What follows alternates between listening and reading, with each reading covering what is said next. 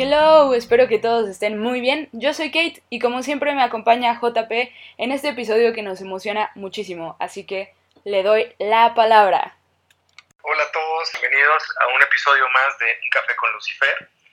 El día de hoy tenemos una invitada muy especial, una amiga mía muy querida y creo que nueva amiga de Kat. Sí, claro que mucho tiempo a venir. Eh, es Vane, eh, Vanessa, nos va a platicar un poquito. Hoy queremos hablar de la culpa. Y bueno, Vane, si nos quieres platicar un poquito de ti para empezar esta interesante conversación. Claro que sí, gracias. Gracias a ustedes, a ti, JP, a ti, Kat. Muy contenta de estar como invitada. Yo soy mercadóloga, tengo 10 años de experiencia en, en mercadotecnia, en retail, pero también me gusta mucho eh, como que explorar un poco este, otros, otros, otros temas, más por el lado espiritual. Me gusta mucho hacer yoga, ahí encuentro como que, como que una salida a, de repente a todos los problemas. Bueno, eres maestra de yoga. Si hay gente que nos está escuchando y tengas tomar una clase virtual o presencial. Sí, muchísimas gracias. Eh, me encantaría, la verdad, dedicarle más, más tiempo a eso, pero este, siento que ya llegará el momento, ¿no? Ahorita todavía yo estoy en, en, el mundo corporativo, pero claro que sí, o sea, a mí me, me encantaría después que eso fue, sea mi, mi, forma de vida. Algo que es muy interesante es que los tres, y seguro esto es la realidad para mucha gente, estamos en el mundo corporativo y sin embargo nuestra real vocación es otra cosa muy diferente para los tres, eso lo... Totalmente. Sí, sí, sí, 100%. Digo, alguna vez ustedes hablaron justo, ¿no? De por qué la gente no se dedica a hacer lo que realmente le gusta. Y, y yo creo que es eso, ¿no? O sea, como que, pues digo, a final de cuentas, este, de alguna manera tienes que subsistir, ¿no? Este, pero, pero siento que todos estamos buscando ese, ese día en donde digamos, no, pues realmente quiero hacer lo que, lo que me apasiona. Y, y la verdad que está bien padre porque siento que las nuevas generaciones lo están logrando antes, como que las nuevas generaciones ya desde un inicio dicen, no, o sea, yo quiero hacer lo que realmente me apasiona. Súper difícil eso. Bueno, o sea, yo, yo entro en los millennials ya y, y siempre nos critican muchísimo por eso, porque creen que no queremos trabajar, pero la verdad es que queremos más bien hacer algo que nos deje más allá de lo material, ¿no? Y eso es, es primordial. Claro, sí, sí, sí. O sea, a mí me encanta, la verdad a mí me encanta porque ya como que su, su motor primordial es ese, o sea, está bien y ser feliz y disfrutar lo que haces, ¿no? Más allá de logros materiales. Sí. De sentir culpa tal vez, empezando un poquito con el tema de, de no estar cumpliendo expectativas de cualquier persona, de cualquier persona que sea relativamente importante para nosotros y expectativas propias. A veces estudiaste algo o empiezas a progresar en una oficina, en una empresa y, muchas veces las decisiones que estamos tomando es, derivado de la culpa. Hay muchas formas de sentir culpa, pero creo que entrando un poquito al tema, este, esta es una de las razones. Y tal vez las nuevas generaciones, como la generación de Kat, que tú y yo somos contemporáneos, ¿vale? sí, Kat, Kat, es, es, es, jovencita, Kat tiene 24 años de edad. Es de las nuevas generaciones. Es de las nuevas generaciones y sí, sí, sí tiene una perspectiva diferente. Pero algo muy padre de la gente más joven es que sí, siguen un poquito más su, su corazón o toman ya decisiones que saben que no van a ser necesariamente, no les van a causar eh, culpa al momento de decir ya no lo quiero hacer. Sí, sí, sí, yo, yo coincido contigo.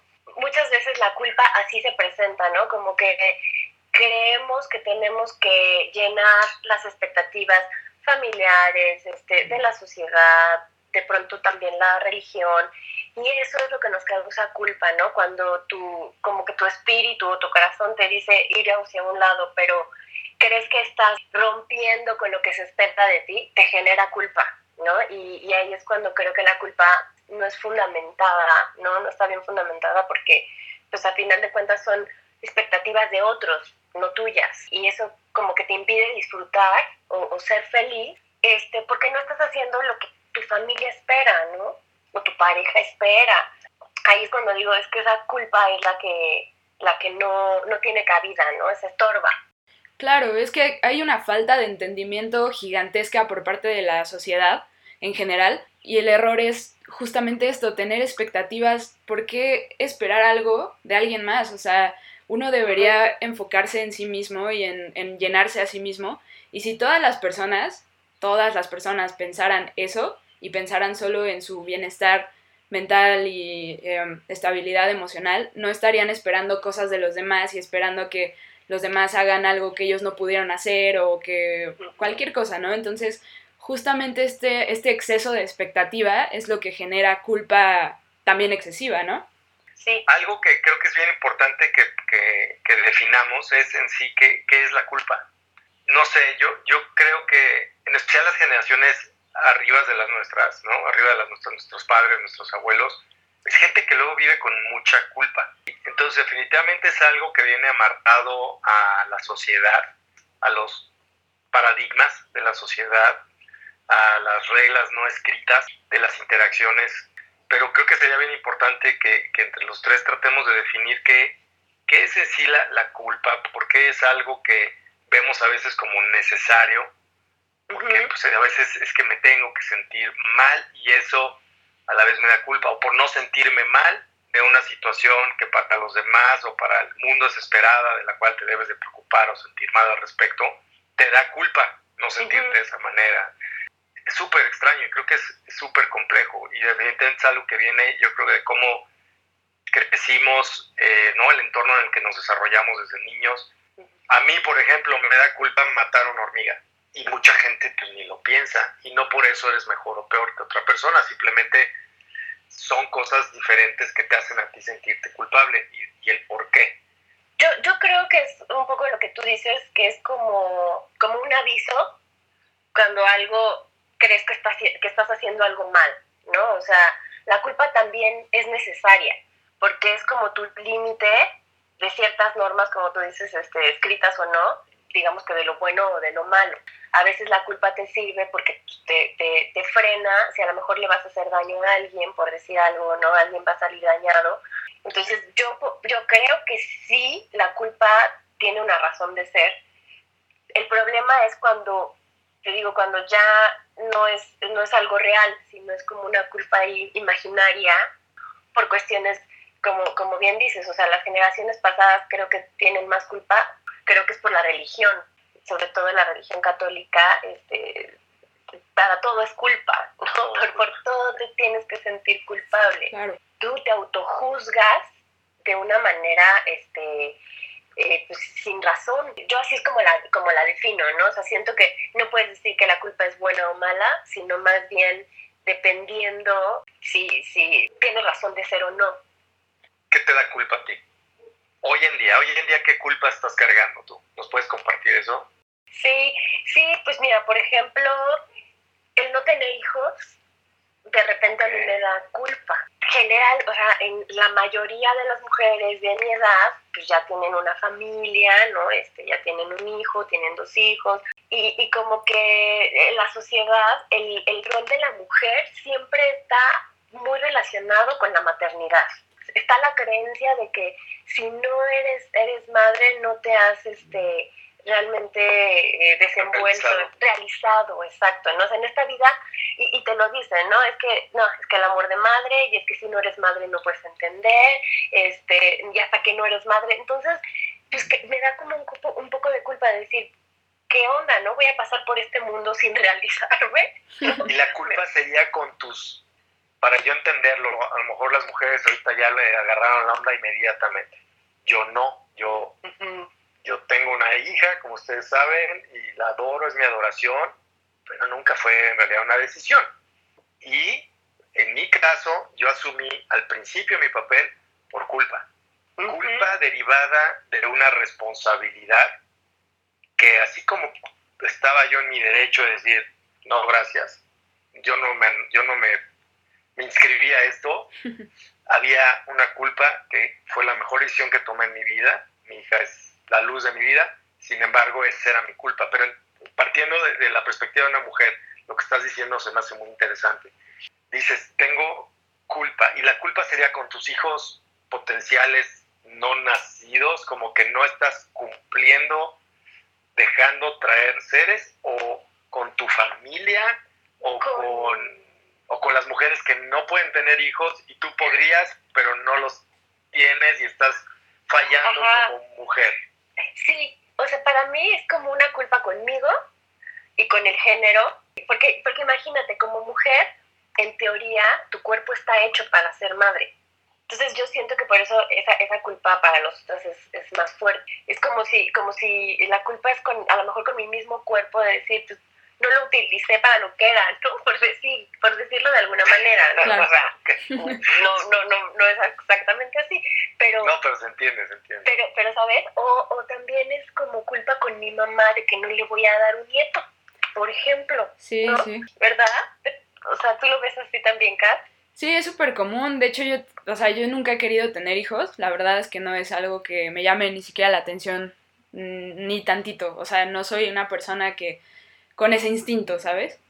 Y, pero sí lo he sentido muchas veces así, sobre todo en el ámbito familiar, porque es como, no, es que cómo no voy a tener, o sea, bueno, mis papás no, pero lo he visto con amigos, así de cómo no voy a tener nietos y sobrinos y etcétera, ¿no? Y es como, pues, o sea, ten tus propios hijos o ya tuviste tus hijos, ¿sabes? O sea, no es mi problema, pero entiendo por qué ese tipo de culpas son inconscientes, ¿no? Y creo que ahí es donde hay que desapegarse de ciertas etiquetas para que la culpa resulte útil, como decías tú hace un ratito, sí puede ser muy útil, pero no cuando está apegada a, a etiquetas o a, a, cosas ya más sociales que, que son impuestas, o sea, no es algo que, que, sea real, al final nada de eso es real, no es visible, no lo tocamos, no lo, no lo vemos como tal, o sea, es una cosa, pues que alguien dijo esto está bien y, y por alguna razón la sociedad lo tomó como que estaba bien, ¿no? Pero es lo que yo decía, la, la convicción propia y el saber delimitar cuando algo sí va contigo, con tus valores, con tu, con tu mente, porque pues todas las mentes son distintas, ¿no? Y cuando no. Y es totalmente entendible y totalmente respetable, pero pueden ser culpas inconscientes, como la que creo que te pasa a ti. Sí, y, algo que tú, que tú mencionabas, creo que también causa culpa, ¿no? Cuando dices, no, a ver, realmente, este, si todo, todo el mundo viera por sí mismo, por, por su bienestar mental, por su bienestar emocional y demás. Y eso también causa culpa, porque te sientes egoísta, ¿no? O sea, cuando ya tú te cuidas, te procuras y dices, primero estoy yo y primero está mi salud mental, y, ¿no? También causa culpa de decir, ah, es que ahora soy egoísta, ¿no? O sea, hay veces que también... Esa es una culpa muy, muy común. ah, le contesté mal a mi mamá. Sí. ¿No? Me pidió a mi mamá que le ayudara el celular, lo que fuera, y me desesperé y ahora me siento culpable. O sea, si eres un hijo, si quieres ser lo el mejor hijo, dar amor, dar comprensión, dar todo lo que a ti te dieron. Al final de cuentas, gran parte de lo que somos el día de hoy es por nuestros padres, hayan estado o no presentes. Pero más, si estuvieron presentes, si estuvieron ahí por nosotros, pues entonces también sientes la necesidad de tener gratitud. Y lo ideal sería tener una gratitud siempre honesta y no derivada de culpa. Porque entonces ahí empiezas a actuar también de una manera negativa, porque a lo mejor está amarrado un rencor, pero te sientes obligado y todo eso te causa culpa. Y creo que es muy importante, como lo hablamos episodio tras episodio, de estos conceptos que platicamos siempre, viene una raíz y la culpa que puedas sentir tú y que pueda sentir yo puede venir de lugares sumamente diferentes, pero al yo escucharlas a ustedes, empieza a trabajar en mí, ¿no? Y la necesidad de yo querer explicar lo que yo estoy sintiendo, empiezo a trabajar en mí mismo y tratar de encontrar siempre el, fondo de, de, las cosas. Es muy importante. ¿Y tú, Kat, qué, qué, culpa, qué culpa vives? Wow, pues creo que es una pregunta que no me había hecho en realidad. O sea, apenas justo cuando se lo preguntaste a Vane me empecé a, empecé a, a como tratar de pensar en algo y no la tengo como tal vez muy consciente. Yo creo que, no sé, siento que me he logrado liberar hasta cierto punto de eso, o sea, quizá me hubiera gustado tal vez aprovechar un poco más o ayudar un poco más a mis papás en algún sentido. Mis papás son divorciados creo, y eso pues nunca me ha causado ningún problema, pero a lo mejor siempre he querido hacer un poquito más por ellos, ¿no? O sea, por, por los dos, por los dos pero espero que algún día pueda hacerlo, ¿no? Y también eso es una culpa muy común, el querer cuidar a tus papás de cierta forma, aunque no es una responsabilidad como tal, ¿no? O sea, no es, no debería ser una responsabilidad de un hijo porque a pesar de que puede sonar un poquito egoísta, pues ninguno de nosotros dijo, ay, pues quiero nacer, cuídame, ¿no? Sí suena feo, pero no deberíamos sentir culpa por no hacernos responsables de nuestros papás, porque no es así la situación. O culpa de, de, ser más independientes, a lo mejor, ¿no? De repente me pasa eso, de repente digo, bueno, pues yo ya a lo mejor me gustaría no vivir con mis papás, ¿no? De repente sí tengo ese, ese tipo de, de freno y tiene que ver con la culpa. Es como, yo sé que mis papás, los dos, pueden perfectamente estar solos, pero hasta cierto punto pienso que pues ellos van creciendo y bueno, se hacen, se hacen viejos, que es la verdad, que es el ciclo de la vida, y que a lo mejor pueden necesitar, no sé, más atención en cierto momento o pues el cariño, ¿no? Que todos necesitamos en algún punto. Mira, estoy leyendo aquí la definición de culpa y creo que esto nos va a ayudar también a entender un poco que a veces, a veces usamos los nombres o los conceptos para, para identificar sentimientos. Y algo bien importante también, que justo ayer platicaba con un amigo, la palabra correcta. Cuando alguien habla contigo, que a lo mejor para todo eso, ¿y cómo te fue aquí? pues como bien o como que no sé, o como a mí ese tipo de cosas me desesperan un poco. porque a mí me gusta que la gente hable con decisión y con claridad. Eh, y creo que es algo muy importante y creo que es algo en lo particular. Con ustedes dos son personas con las que puedo platicar siempre muy, muy fácilmente. Y creo que gran parte de eso es que nos esmeramos, ya que estamos dando nuestro tiempo y apreciando el tiempo de la otra persona y su, su atención, nos esmeramos en, ser claros y, entendernos. Y creo que es un ejercicio que todo mundo debería de hacer porque se toma muy por eh, sentado eh, eso, ¿no? De darle la importancia al tiempo que tiene la gente, la atención que, que estamos poniendo y que nos ponen. Entonces, bueno, partiendo de eso, la culpa dice así, ¿no? Dice, es la responsabilidad o causa de un suceso o de una acción negativa o perjudicial que se atribuye a una persona a una, o a una cosa y a veces por usar palabras que a lo mejor no sabemos del todo la definición, a pesar de que le demos nosotros un peso, la definición sí tenemos que apegarnos a ella. porque Para que eso nos sirve a nosotros entender entonces, ¿sabes qué? Lo que, lo que siento no es culpa, es responsabilidad. Lo que siento no es culpa, es gratitud eh, sumado a las ganas de hacer más y, creo que esto es bien importante para, para todo, ¿no? Este, cuando la gente habla de, es que si amas, debes de perdonar. No, no, no, no, espérate, ¿no? Una cosa es amar y otra cosa es perdonar, y, etcétera. Y, creo que hay un, un, problema, una bola de nieve en, en, la sociedad y en todos los idiomas, que pasa esto muy seguido. La gente crea sus propios conceptos, entonces tienes que entender bien los conceptos de la vida y ahí es cuando entra mucho el tema de la meditación. Entiendes el concepto y luego ya tú decides la importancia que le vas a dar. Y en base a eso es como creo que uno se puede ir reprogramando porque empiezas a identificar mejor tus sentimientos. Es hacer un análisis, ¿no? Y, y, pero el problema es que a veces no nos tomamos el tiempo de hacer ese análisis. O sea, no, no, no vivimos en una sociedad analítica, vivimos en una sociedad impulsiva y eso siempre nos lleva a, este tipo de, choques o de confusiones, como dices tú. Todo viene de, entender tu mente y de poder, o sea, de ser capaz de analizar cada sentimiento que te llega. O sea, no estoy diciendo que te sientes y, digas, bueno, ahorita tengo como que hambre y, mm, o sea, pues no.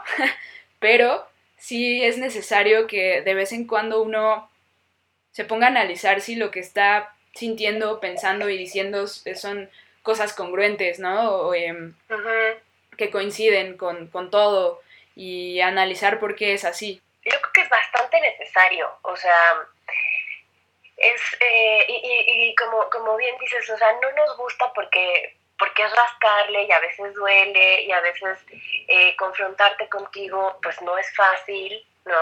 Entonces, pues como que trata uno de los, los sentimientos, sobre todo los que, los que te duelen, pues como que los, los guardas, ¿no? Y, prefieres no, no ir más allá. Pero cuando no lo haces, constantemente ahí está, ¿no? O sea, no, no, no lo puedes liberar. porque yo, yo lo que creo que con la culpa es que te, te, te debes de quedar con, lo, con el aprendizaje, cuando sí tienes razón de ser es así de, híjole, sí, pues la regué, esto me hizo sentir culpable porque dañé a otra persona, porque tuvo consecuencias, pero como que aprendes de eso, ¿no? Para no repetirlo, porque la culpa también lo que te ayuda es a, a no repetir errores, pero la liberas y solamente puedes liberar ese, ese, esa sensación, ese, ese sentimiento que va con la culpa si lo desmenuzas, como tú bien dices, entiendes el por qué y pues ya, ¿no? O sea, te quedas con el aprendizaje y lo que sigue. Creo que el problema de la culpa es cuando no lo has resuelto y entonces te imposibilita hacer cosas en tu vida, ¿no? Te imposibilita ser feliz, estar pleno, tener paz. Ahí es cuando ya se vuelve un, un, problema en tu vida. Y es el verdadero significado del, del, karma también, ¿no? O sea, realmente que las cosas se repiten hasta que tú lo entiendes, hasta que eres capaz de entender por qué te están pasando y, y qué acciones tú tomas para, para que te pase, ¿no? Y es algo sumamente maravilloso que creo que tenemos los humanos y que no aprovechamos es justamente la memoria emocional, eh, ser capaces de, relacionar un sentimiento con un momento, eh, lo que tú decías, ¿no? O sea, algo que te hizo sentir culpable con un momento específico para que no lo vuelvas a hacer, pero eh, la falta de, pues a lo mejor suena feo, pero de sentido común que hay ahora, no nos permite desarrollar esa memoria emocional y por ende caemos en el karma una y otra vez, o sea, es un ciclo. Y creo que es súper importante tratar de evitar actuar y pensar con culpa, porque no, nunca vas a llegar a una decisión realmente de lo que quieres hacer o lo que quieres decir, nunca. Tú, tú mismo te lo estás evitando y de ahí creo que muchas veces se suman el miedo, se suma la pena, se suma derivado muchas veces de inseguridades entonces, ¿cómo, es importante tener estas pláticas? O sea, yo le digo a la gente que nos escucha, tengan estas pláticas. La idea de este podcast, y lo repetimos una y otra vez, es impulsar a la gente, este, motivar a la gente a tener estas pláticas. Bueno, traten de replicar este tipo de plática con la gente con la que le tienen confianza. Atrévanse a sentarse con sus papás y sus amigos y sus parejas y hablen las cosas de, manera transparente y real y, si tienen que llorar, lloren, si tienen que gritar, griten, pero con la, con la pura intención de que no se vuelva a repetir, de que va a ser el parteaguas para, para ustedes y para otros, de tener una mejor existencia, de crear mejores versiones de nosotros mismos y, tratar de, de, que en conjunto como sociedad, no importa el círculo social en el que estemos, tratar de, generar ese positivismo de, introspección, de, sanación, repito, de ser mejores versiones de, uno mismo. Y esto es algo que no necesitas esperarte, decir, bueno, cuando tenga tal edad o cuando cumpla tal cosa lo haré. Eso es hoy, eso es ahorita. Eso, es un súper buen consejo, la verdad, sí, síganlo, por favor. Es, muy importante que hablen de, lo que están sintiendo porque si no, nunca va a salir, ¿no? Yo quisiera, eh, Vane, preguntarte, ¿Qué, consejo le darías a la gente que nos escucha para trabajar sobre la culpa? Para dejar de, sentirse culpable por todo, porque conozco gente que sí, todo lo que hacen está mal y pues es, feo vivir así, ¿no? Entonces, ¿qué, les dirías a ellos? Pues yo creo que lo primero que, habría que hacer es detectar ese, eh, eh, o sea, la culpa, qué sentimiento te está, a qué sentimiento te está llevando, ¿no? O sea, generalmente te lleva como a una, como a una tristeza. Y ver realmente si a lo mejor tú hiciste algo con lo que con lo que no comulgas, pues esa culpa al final de cuentas es porque tú de alguna manera te, defraudaste a ti mismo, ¿no? Entonces ahí es cuando dices, ok, lo aprendo, lo entiendo y este digo como que como que se va disolviendo ese sentimiento, porque en el momento que te detectas un sentimiento, a partir de ahí empiezas a, a, sanarlo, ¿no? Pues ver realmente si te sirve o no, ¿no? O sea, como que si es así de expectativas de de otras personas, de tu, de tu círculo de amigos o demás, ahí te vas a dar cuenta que es una culpa que, que no te sirve, ¿no? De nada. Y, y, creo que también al momento que detectas y dices, no tiene razón de ser, pues también se va diluyendo. El, el consejo es mucho lo que, lo que dices tú, Kat, o sea, de hacer introspección, de, de decir hacia ver qué estoy sintiendo y por qué lo estoy sintiendo, ¿no? Es por algo mío o, es por porque pienso que la gente no, no voy a ser aceptado, ¿no? ¿Y por qué quiero ser aceptado? Vas yendo al fondo.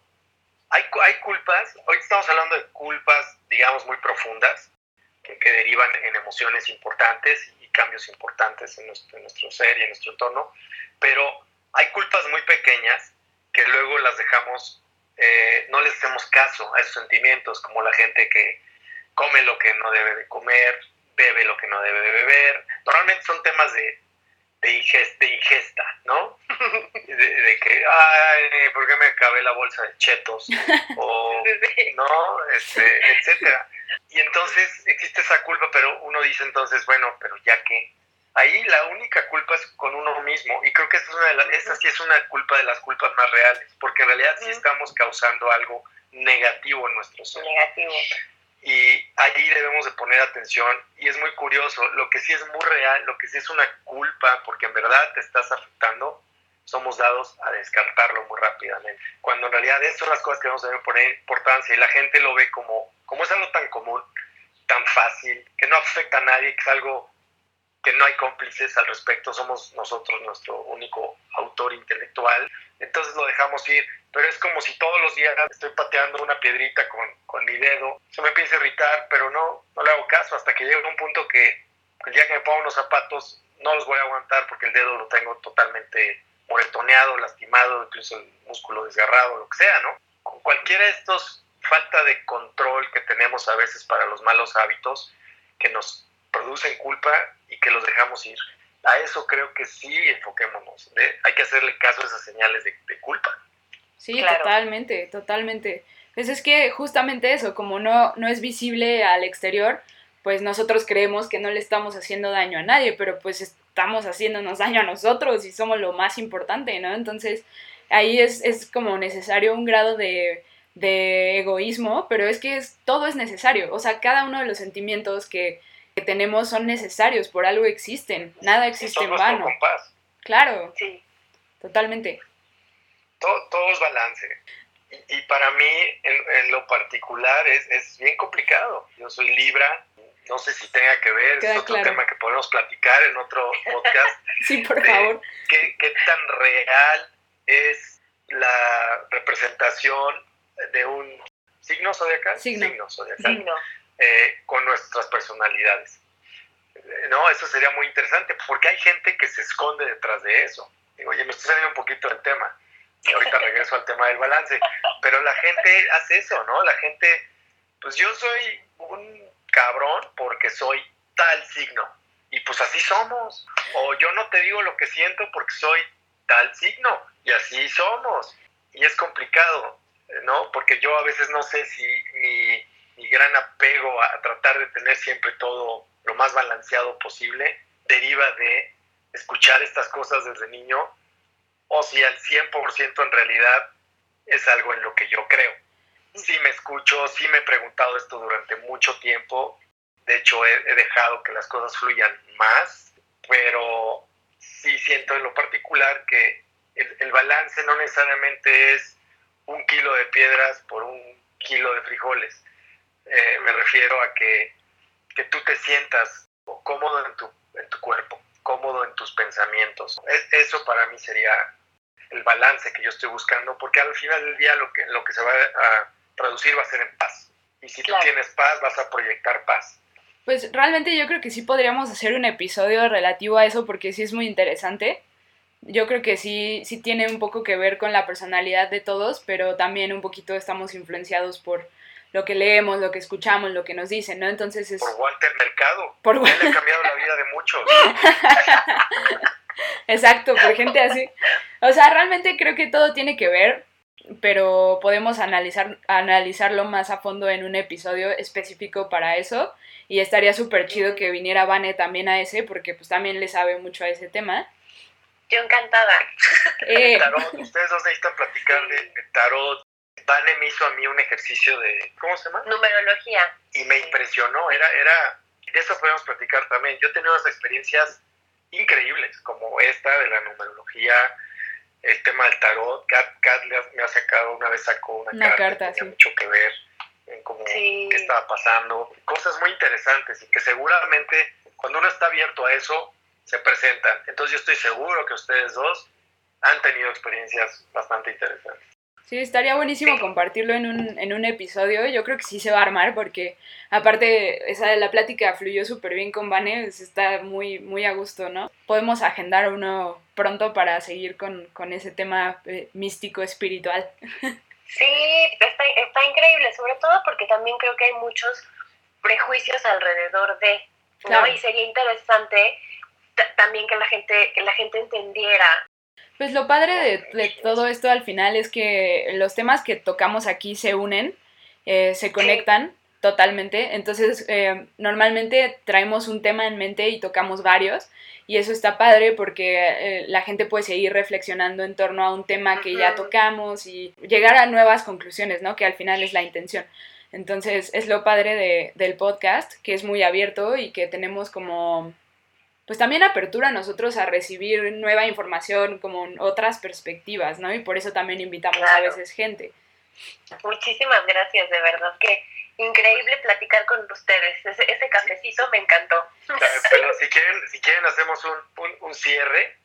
Pues yo, la conclusión a la que llego es eso, ¿no? O sea, que tampoco decir que la culpa es mala, porque no, no es ni buena ni mala, ¿no? Más bien es el contexto ¿no? Que este, en donde se sitúa esa culpa y es más bien entender derivada a qué está, ¿no? Y si tiene razón de ser, o sea, sobre todo cuando es algo que va en contra de ti, creo que es cuando detectas que sí tiene una razón de ser y hay que ponerle atención como, como tú dices, ¿no, JP? Cuando le estás haciendo daño a tu cuerpo, cuando estás, no estás este, respetando ciertos límites, que dejas que otros no respeten ciertos límites, pues eso te da culpa contigo pues eso, invitar, invitar a, a, la gente a que detecte por qué está esa, esa, culpa, ¿no? Creo que eso, con eso, con eso ya ayudas un poquito, ¿no? Nada más a cuestionarte. Esa, esa culpa es sí, ¿por qué? Exactamente. Sí, sí, sí, sí, totalmente necesario y además buscar esta paz interior que pues creo que todos buscamos en algún momento y es muy, muy necesaria, la paz, eh, la tranquilidad, el saber que estás, digamos, en el camino correcto para ti y para nadie más. Muy necesario analizar todos los sentimientos y todas las emociones que tenemos y no cerrarnos, no estar evitando o, o evadiendo todo lo que sentimos y que creo que es súper importante porque tendemos a evadir, no hay que hacerlo, hay que confrontarnos a nosotros mismos aunque duela a veces. Pues, de verdad, muchísimas gracias, Vane, por estar, Kat, como siempre, a mí esto eh, espero siempre con ansias y emoción llegar a, al día de nuestras grabaciones y pues a todos tengan un día excelente, cuídense mucho, reflexionen y no se les olvide tomar su café con, con Lucifer. Muy bien, Yay, muchas gracias a todos. Gracias.